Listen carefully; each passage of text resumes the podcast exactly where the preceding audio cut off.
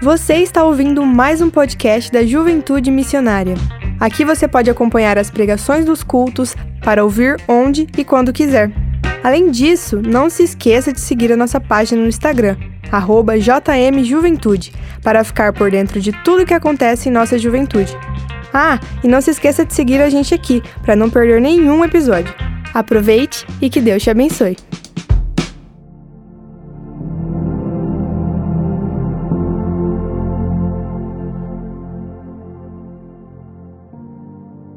Como viver o futuro que Deus tem para a nossa geração? Ou qual o futuro que Deus tem para a nossa geração? A verdade é que existem duas teorias: que nós somos a eleita ou que nós somos a geração perdida. As duas, teoricamente, têm fundamento. Nós podemos sim ser bons, amorosos, pacientes, viver uma fé mas também podemos ser egoístas, criminosos, podemos fazer mal às pessoas, mas a verdade é que Deus está do nosso lado sempre, independente de qual é a nossa vida. Mas, pensando assim, qual seria o futuro que Deus tem para a nossa geração? Para viver o futuro que Deus tem para a minha geração, liberte-se do passado. Como foi apresentado no teatro, todos nós possuímos marcas e histórias. Por isso, em primeiro lugar, assuma a responsabilidade. Assumir sempre os erros, mesmo que isso implique em sofrer as consequências. O nosso maior defeito, depois da queda, é nos autocondenarmos sem arrependimento. Jesus não nos condena, ele veio para nos libertar e defender. Em segundo lugar, libere perdão. Deus tem novos planos, projetos, nova vida. Então se apegue a isso. Se você continuar no passado, não terá perspectiva, esperança e fé para crer em um novo tempo. O perdão não é um sentimento, é uma decisão. Jesus morreu pelo perdão de todos. Em terceiro lugar, dê tempo ao tempo. O passado não existe mais. Ignorar não vai adiantar nada, porque, ao contrário do que dizem, o tempo não pode curar. Em contrapartida, temos um Deus que tem coisas novas para nós, um futuro lindo e brilhante pela frente. Mas para isso, precisamos deixar as coisas velhas irem embora. Deixe ir, jogue no mar do esquecimento. Chega de carregar dores do passado, de cutucar feridas e impedir a cicatrização dos machucados. O propósito acontece quando respeitamos as fases. Em Isaías 43, 18 19, lemos: Esqueçam o que se foi, não vivam no passado. Vejam, estou fazendo uma coisa nova. Ela já está surgindo. Vocês não a reconhecem? Até no deserto vou abrir um caminho e riachos no ermo. Em segundo lugar, para viver o futuro que Deus tem para minha geração, entregue o seu amanhã. Em Jeremias 29, 11, diz assim: porque sou eu que conheço os planos que tenho para vocês, diz o Senhor. Plano de fazê-los prosperar e não de causar dano. Plano de dar a vocês esperança e um futuro. É, esse versículo, eu, toda vez que eu leio, eu fico, assim, feliz, sabe? Eu fico com uma esperança mesmo, tipo, que Deus vai me dar um futuro glorioso, sabe? Então eu fico pensando, por que, que não entregar a minha vida para Deus, né? Por que não entregar o meu futuro para Deus? Se Ele pode fazer uma coisa muito melhor do que que eu planejo, né? Quinta-feira eu fui no culto, né? Só que eu tinha uma formatura da OEM. Aí eu estava na formatura de uma amiga minha e eu fiquei pensando, nossa, né? Não vejo a hora de ser eu daqui dois anos, não sei o quê. Aí eu comecei a mandar mensagem para os meus amigos, tipo, gente, daqui dois anos sou eu, vocês vão vir aqui, eu quero todo mundo, não sei o quê. Aí eu comecei a ficar muito ansiosa, porque eu fiquei, nossa, eu podia começar agora as aulas para terminar o quanto antes. Porque eu quero logo esse futuro, o que, que eu posso fazer, tipo, é, como que vai ser meu TCC, o que, que eu posso fazer, assim, para adiantar, sabe? Então eu fiquei planejando todo o meu futuro. Aí eu saí rapidão, fui pro culto, e no culto estava falando justamente sobre isso, sobre ansiedade, sobre, tipo, entregar o seu futuro para Deus. Eu fiquei, puxa vida, eu estava planejando todo o meu futuro para, tipo, daqui uns três anos. Sendo que eu tinha que entregar para Deus, né? E eu não estava entregando para Ele. Eu estava, tipo, tomando e pensando em como eu queria que fosse. Mas não é assim que tem que ser, né? Aí a gente tem três promessas de Deus para o seu futuro. A primeira é vitória depois da aflição. Então, em João 16, 33, fala assim: Eu disse essas coisas para que em mim vocês tenham paz. Nesse mundo vocês terão aflições, contudo tenham ânimo. Eu venci o mundo. Então, se Deus venceu o mundo, a gente também pode vencer, né? Principalmente se a gente estiver com Ele. Se a gente não estiver com Ele, infelizmente, mas se a gente estiver com Ele, eu creio que vai dar tudo certo. Então, assim, é uma questão de entregar mesmo a sua vida, não só o seu futuro, mas entregar a sua vida, né? E viver com Jesus e para Ele. É, a segunda promessa, Jesus vai voltar. Em Apocalipse 22, 12, fala assim: Eis que vem em breve, a sua recompensa está comigo, e eu retribuirei, retribuirei a cada um de acordo com o que fez. Então, glória a Deus, né, gente? Aleluia, que Ele possa voltar o quanto antes para tirar a gente dessa aflição. Porque, ai, quem, é, quem nunca passou, né, por muitas aflições, assim, e quem já passou por elas com Deus sabe como é diferente, né? Tipo assim, não tem o que dizer. E às vezes a gente chega na vitória e só depois que a gente olha para trás a gente fica tipo, nossa, mas Deus estava ali em todos os momentos, eu que não estava vendo, né? Então, tipo assim, busque a Deus, né? E tipo, tenha Ele com você em todas as suas aflições, em todos os seus momentos difíceis. E em terceiro, restauração e vida eterna. Em João 11, 26 fala assim: e todo aquele que vive e crê em mim nunca morrerá. Então, é para que a gente não fique ansioso para fazer agora, porque a gente tem a vida eterna, né? A gente tem a vida eterna para fazer tudo que a gente quer fazer e para fazer com Jesus, né? Melhor que isso não tem, então. Bom, então no teatro a gente viu que o passado da pessoa, tudo que a pessoa passou quando vocês estavam de olhos vendados. Quando vocês tiraram a venda, vocês puderam ver, vamos dizer assim, o futuro, as consequências de tudo aquilo que tinha acontecido com a pessoa no passado. Mas para a gente poder mudar esse futuro, a gente precisa mudar, fazer alguma coisa hoje. Então, Lohana, como a gente pode ser igreja hoje? Bom, para viver o futuro que Deus tem para minha geração, você precisa ser igreja hoje. Então vamos ver o que está escrito lá em Timóteo, 1 Timóteo 4,12. Não deixe que ninguém o despreze por ser jovem, mas para os que creem, seja um exemplo na maneira de falar, na maneira de agir, na fé e na pureza. Então é importante que a gente entende com esse versículo que não importa, não importa o que a gente seja, não importa a nossa idade, não importa o como. Deus sempre vai nos usar para fazer a vontade dele e para falar com as pessoas. É, então, usem o que vocês têm. E o mais importante é que vocês sejam um exemplo de valores e princípios para os outros. Então, é, esse é o principal, tá? Então, dessa forma, você vai ser igreja hoje, mas como? É, busca intimidade com Deus. É, isso aí a gente já está cansado de saber, né? Como que a gente busca intimidade com Deus. É até chato eu falar aqui. Como que a gente busca intimidade com Deus? Através da oração, através de jejum, através da leitura da palavra, ouvir louvores. Jejum, busque algo que você tenha mais dificuldade, o que é mais difícil para você. Para mim, por exemplo, é fazer jejum ao café da manhã, porque eu eu não posso ficar sem café, sabe? Eu, eu fico meio assim, sabe? Mas eu sempre faço de manhã porque eu sei que é o mais. Então Jesus, gente, ele, ele valoriza, ele vai valorizar o seu sacrifício, tá? É, então, gente, é através dessa consagração no secreto que, que você vai ter uma vida devocional ali, uma leitura. É, mas só que assim, o que, que acontece? Muitas pessoas não fazem isso. Ou fazem mais ou menos. Por quê? Porque a vida é corrida. E aí? Mas por que, que muitas pessoas não fazem? Porque exige esforço, exige dedicação, exige você parar um tempinho Às vezes a gente entende que a vida é corrida, mas você consegue fazer todas as outras coisas, mas isso você não consegue por quê? É...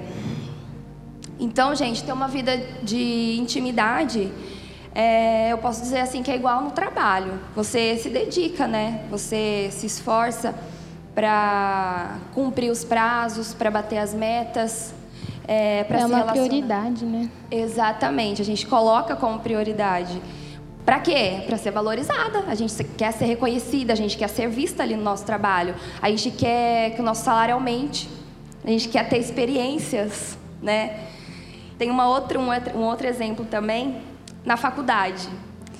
Se você não se dedicar na faculdade, se você não estudar, você não prestar atenção nas aulas, no dia da prova, você não vai conseguir fazer uma prova boa. Você vai tirar nota ruim. No trabalho, a mesma coisa. Se você não fizer com antecedência, se dedicar um tempo ali, estudar para desenvolver um bom trabalho, você não vai tirar uma nota boa. O que, que vai acontecer? Você vai tirar uma nota ruim, vai ficar de exame, aí você vai ter que se dedicar um pouco para não pegar DP. Né? Então você vai lá e se esforça. Na igreja também é a mesma coisa. Tem gente que faz de qualquer jeito. Ah, hoje eu não vou pregar, hoje eu não vou, hoje eu não vou servir, hoje não dá, hoje eu tenho outras coisas para fazer. Mas vai, às vezes vai com preguiça, faz de qualquer jeito. É, mas ou às vezes nem serve, né? Tá aí, ó, frequenta a igreja, não vai lá, faz verdades básicas e batiza para vir servir. Mas o que, que acontece, gente? A nossa fé vai esfriar, ou a gente vai se afastar da igreja, ou a gente vai. não vai dar frutos, né? E o que, que acontece, gente? Com a videira que não dá frutos.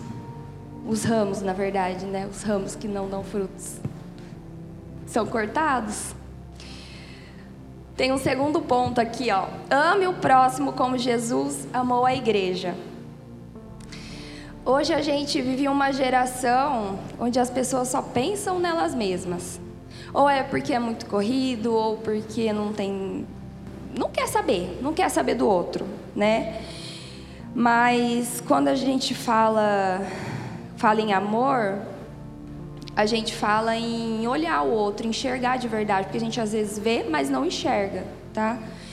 E não é o mesmo que conviver ou que concordar a gente entende que pessoas são pessoas, têm diferentes pensamentos, diferentes crenças, mas cabe a nós respeitar, né? Às vezes a gente vê é, eu sei que é difícil também amar a, a, aquela coleguinha lá da faculdade ou do trabalho, que é fofoqueira, que é metida, que só fica falando mal dos outros, ou que é insuportável. É difícil, gente, é difícil.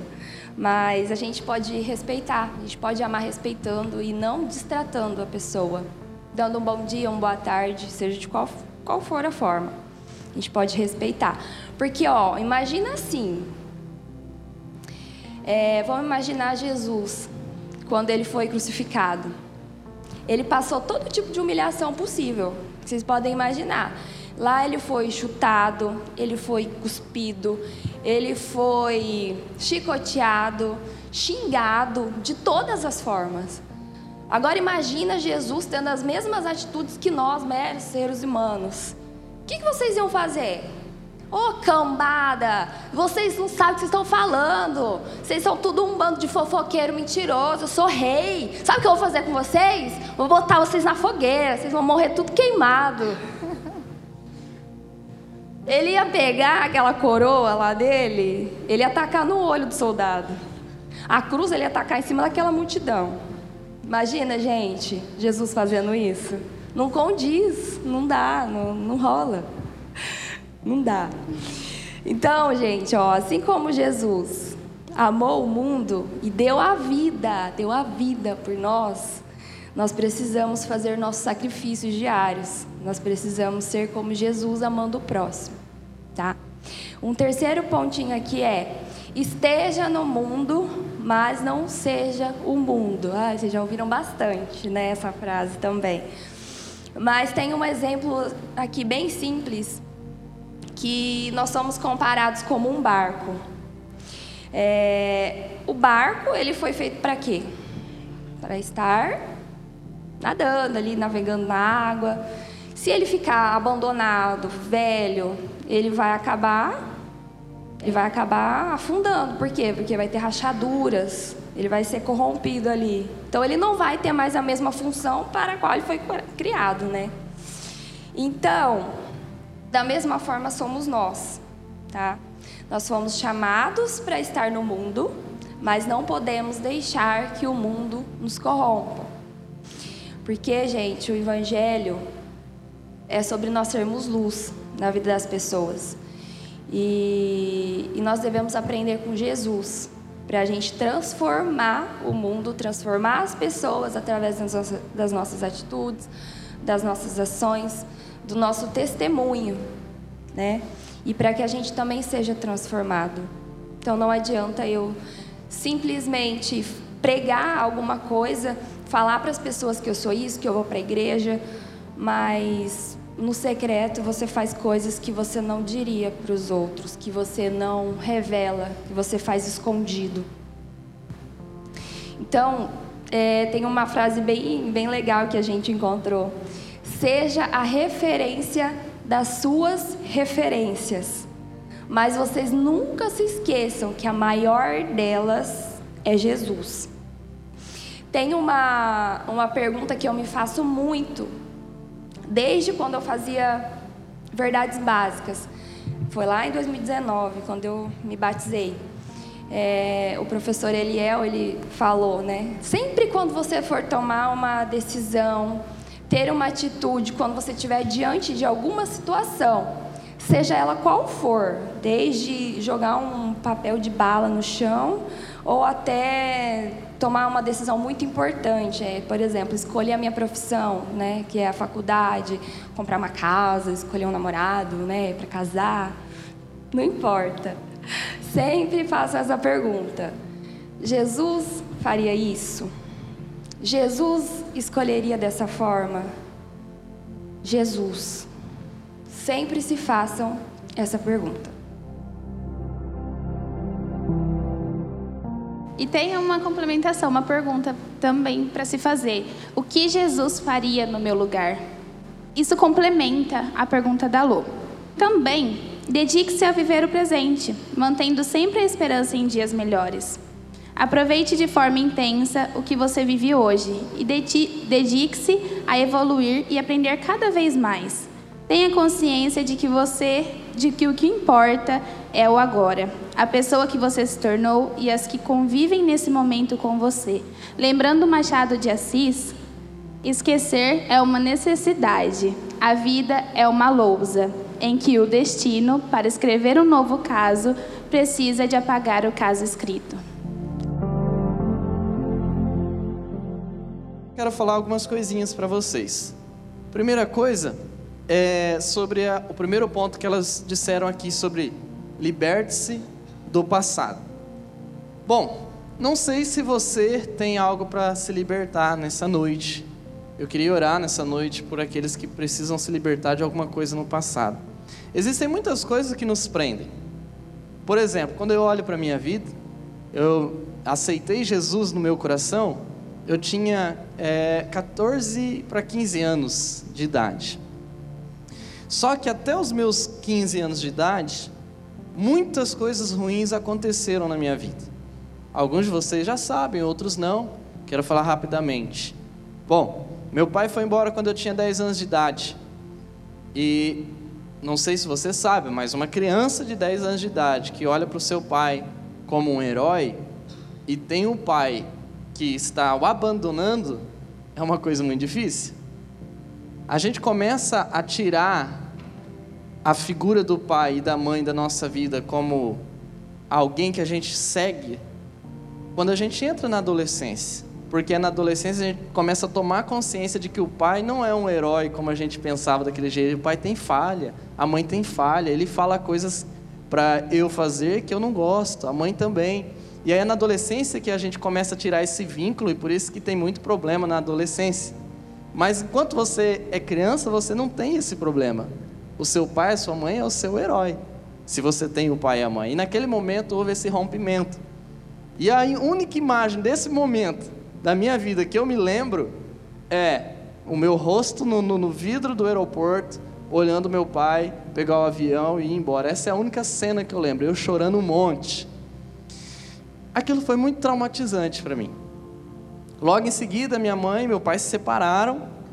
Aí eu comecei a entender o motivo dele estar indo embora, mas foi difícil mesmo assim. E ela arrumou uma outra pessoa logo em seguida. E para uma criança que viu o pai partindo há pouco tempo e não, logo em seguida ver uma outra pessoa dentro da sua própria casa é muito difícil. Para uma criança é muito difícil. Eu fiquei muito revoltado. Eu pensava somente na morte. Eu queria matar ó, o meu padrasto. Eu pensava coisas loucas na minha cabeça. E isso tudo foi até os meus 15 anos. Além de outras coisas que aconteciam, eu me sentia inferior a todo mundo. Eu tinha baixa autoestima. E por aí vai. Mas eu conheci Jesus quando eu tinha 15 anos de idade. E uma das coisas que Jesus precisou fazer na minha vida é: liberte-se do seu passado. Liberte-se do seu passado. E o que, que era libertar a minha vida do passado? Para mim, como as meninas disseram, era perdoar. Perdoar a minha mãe por ter colocado uma outra pessoa dentro de casa sem eu conhecer perdoar o meu pai por ter me deixado com 10 anos de idade chorando num vidro de aeroporto. Foi muito difícil. Mas eu quero dizer aqui para vocês nessa noite que isso aconteceu na minha vida. Um dia eu cheguei na minha mãe, um dia eu cheguei no meu pai e eu falei para eles que eu perdoava tudo que tinha acontecido. Deus libertou o meu passado. Outra coisa que eu precisei me libertar é que vivendo numa família traumática, eu não queria ter uma família. Para que, que eu vou ter uma família? Eu vejo muitas pessoas assim. Às vezes uma menina cresce numa família onde o pai ele é muito abusivo e aí ela cria uma hostilidade contra homens. Ou o, o menino cria uma hostilidade também contra mulheres. E aí não quer ter uma família, porque família é sinal de desgraça. Isso foi uma coisa que precisou ser liberta na minha vida. Não sei se isso se encaixa em alguns de vocês ou tantas outras coisas que pode ser. Às vezes a gente copia os piores erros que a gente viu dentro de casa, seja o pai, mãe, tio, tio, quem for que estava conosco, ou qualquer outra pessoa, sem perceber inconscientemente. Deus precisa nos libertar. Essa foi a primeira coisa. A segunda coisa que as meninas disseram, que eu achei muito interessante, sobre entregar o seu amanhã, aconteceu comigo também. Porque eu queria, o meu sonho era ser jogador de futebol. Eu queria ser jogador de futebol. Todo menino, eu acho, não todo, mas muitos dos meninos querem ser jogador de futebol, principalmente depois que o Brasil ganhou a Copa do Mundo 2002. Eu me lembro, estava lá assistindo o jogo, saí correndo no meio da rua, vibrando. Depois não, né? Depois de 7 a 1, ninguém quer mais ser jogador de futebol. É, aí cresceu os outros esportes, graças a Deus, que antes era só futebol para fazer na vida, né? Mas eu me lembro, eu queria ser jogador de futebol. E aí, quando eu me converti, Deus falou assim para mim: Olha, eu tenho um chamado para você. De diversas formas, Deus falou. E eu me lembro que eu estava com meu pai naquela época, e meu pai me deu uma grande oportunidade para que eu pudesse seguir a minha carreira, vamos dizer assim. Eu estava fora do país e aí eu tinha que tomar uma decisão de ficar ou voltar. E eu tinha no meu coração: volta porque você vai ser pastor. E eu tomei aquela decisão. Naquele momento eu entreguei o meu amanhã para Deus. Todo mundo me dizia assim: mas pastor não tem salário direito. Lá no seminário você não vai ganhar nada. Você nem sabe como que vai ser. Tem igreja aí que nem, nem liga para a gente. Outra coisa, os, os, membros da igreja lá às vezes maltrata a gente. Não, tem muita benção, mas ó, tem uns lá que vai, vai, vai te crucificar. Né? A tua família odeia crente. Você não pode fazer isso. Como que você vai trair a sua família? Foi uma coisa bem bizarra que estava acontecendo. E aí eu resolvi entregar o meu amanhã para Deus. E as coisas foram fluindo. Eu fui para o seminário, estou aqui hoje com vocês. E a terceira coisa que as meninas disseram que me impacta também é sobre ser igreja hoje. Sabe uma coisa que esses dias eu vi e eu achei super interessante? Uma frase que dizia assim: os nossos antepassados tiveram a chance de mudar o mundo, mas eles não mudaram. Hoje é a minha geração que tem a chance. O que, que eu vou fazer para que isso aconteça? Porque eu só tenho o hoje. E eu fiquei pensando naquilo, falei, cara, isso é muito real. Eu só tenho o hoje. Eu estou na idade, a melhor idade possível da minha vida, para tentar mudar alguma coisa. E muitas vezes o que eu faço? Fico sentado no sofá, assistindo alguma coisa. Quantas vezes nós reclamamos do que fizeram para nós no passado, mas o hoje, que essa é a nossa única chance, às vezes a gente não faz nada. Muitas vezes, galera. É por isso que a nossa geração tem uma oportunidade ímpar e única. Você nunca mais vai ter a chance de mudar alguma coisa na vida. Por quê? Porque essa é a nossa melhor hora, é a melhor idade. Não pense que lá, como diz o pastor Jacó, que o pessoal fala que a melhor idade é a idade que ele está vivendo agora, de 60 e poucos para cima, e ele fala: não, que melhor idade nada, é a pior idade, porque tudo cai, eu já tropeço, já não tenho a mente que eu tinha antes, a melhor idade é agora. E o que é que nós estamos fazendo? Ser igreja é agora. Muitas vezes eu vejo a galera falando assim para mim, pastor, mas eu podia fazer isso, podia fazer aquilo. Aí você fala para a pessoa, então você me ajuda? Aí essa semana eu não posso. Então quando que você vai poder? Ah, eu não consigo, pode ter outra pessoa. Você precisa ser a realidade.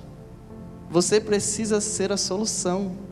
Você precisa ser uma parte da engrenagem. Não dá para fazer tudo sozinho. Não dá para a gente jogar a culpa em uma única pessoa. Não dá para a gente fazer nada que não seja junto. Então, galera, a mensagem de hoje é muito clara para mim aqui é: você é a esperança. O que Deus tem para sua vida? Deus tem para sua vida muitas coisas, mas a pergunta mais importante é: o que você vai querer que a sua vida seja? Deus quer um monte de coisa. Deus não queria o pecado, o pecado está aí. Deus não queria que você tomasse decisões erradas, você já tomou. A pergunta ideal é: o que você quer para a sua vida? Qual é a transformação que você quer ver? Qual é a peça-chave que você vai ser? Então, juventude missionária, hoje aqui, vamos sair com essa palavra no coração, entendendo, nós precisamos ser a diferença. A nossa geração não tem outra chance, vai passar. Essa idade nossa vai passar. E em breve. Por isso, faça aquilo que Deus tem para a sua vida. Eu fiquei pensando assim: o que, que é que eu me arrependo já desses poucos anos que eu vivi, mas o que, que eu me arrependo de não ter feito? Aí eu fiz uma listinha na cabeça: isso, aquilo, aquilo outro. Eu pensei assim: essa mesma lista eu vou fazer daqui a 10 anos, se eu não fazer o que eu acho que, eu tenho que, ser, que tem que ser feito agora. Se vai dar certo, se não vai dar, se vai ter muita gente, se não vai, eu vou fazer. Porque é a minha única oportunidade. Que você pense nisso também. Senhor Jesus, eu oro aqui nessa noite. E eu creio, ó Pai, que o Senhor falou conosco através das meninas, através do louvor, através desta palavra, Jesus que nós possamos declarar que enquanto nós estivermos aqui, o nosso coração será do Senhor. E aqui eu pauso a minha oração e agora, com os olhos fechados, eu oro por você nesse instante. Antes de orar, eu pergunto: se você quer um compromisso com Jesus, entendeu algo de Deus nesse culto, quer ser a diferença, Coloque a mão sobre o seu coração. Não vou chamar você aqui à frente de maneira nenhuma, mas vou orar por você. Isso. Mantenha a mão no coração. Deus, eu oro por esses que estão se comprometendo com o Senhor, que querem ser a diferença, querem ser libertos passado. Ó Deus, querem ser igreja hoje. Jesus, que querem entregar a vida, entregar o amanhã para Ti, nos ajuda a viver isso. E que essa noite seja uma experiência magnífica de entrega. Essa é a minha oração.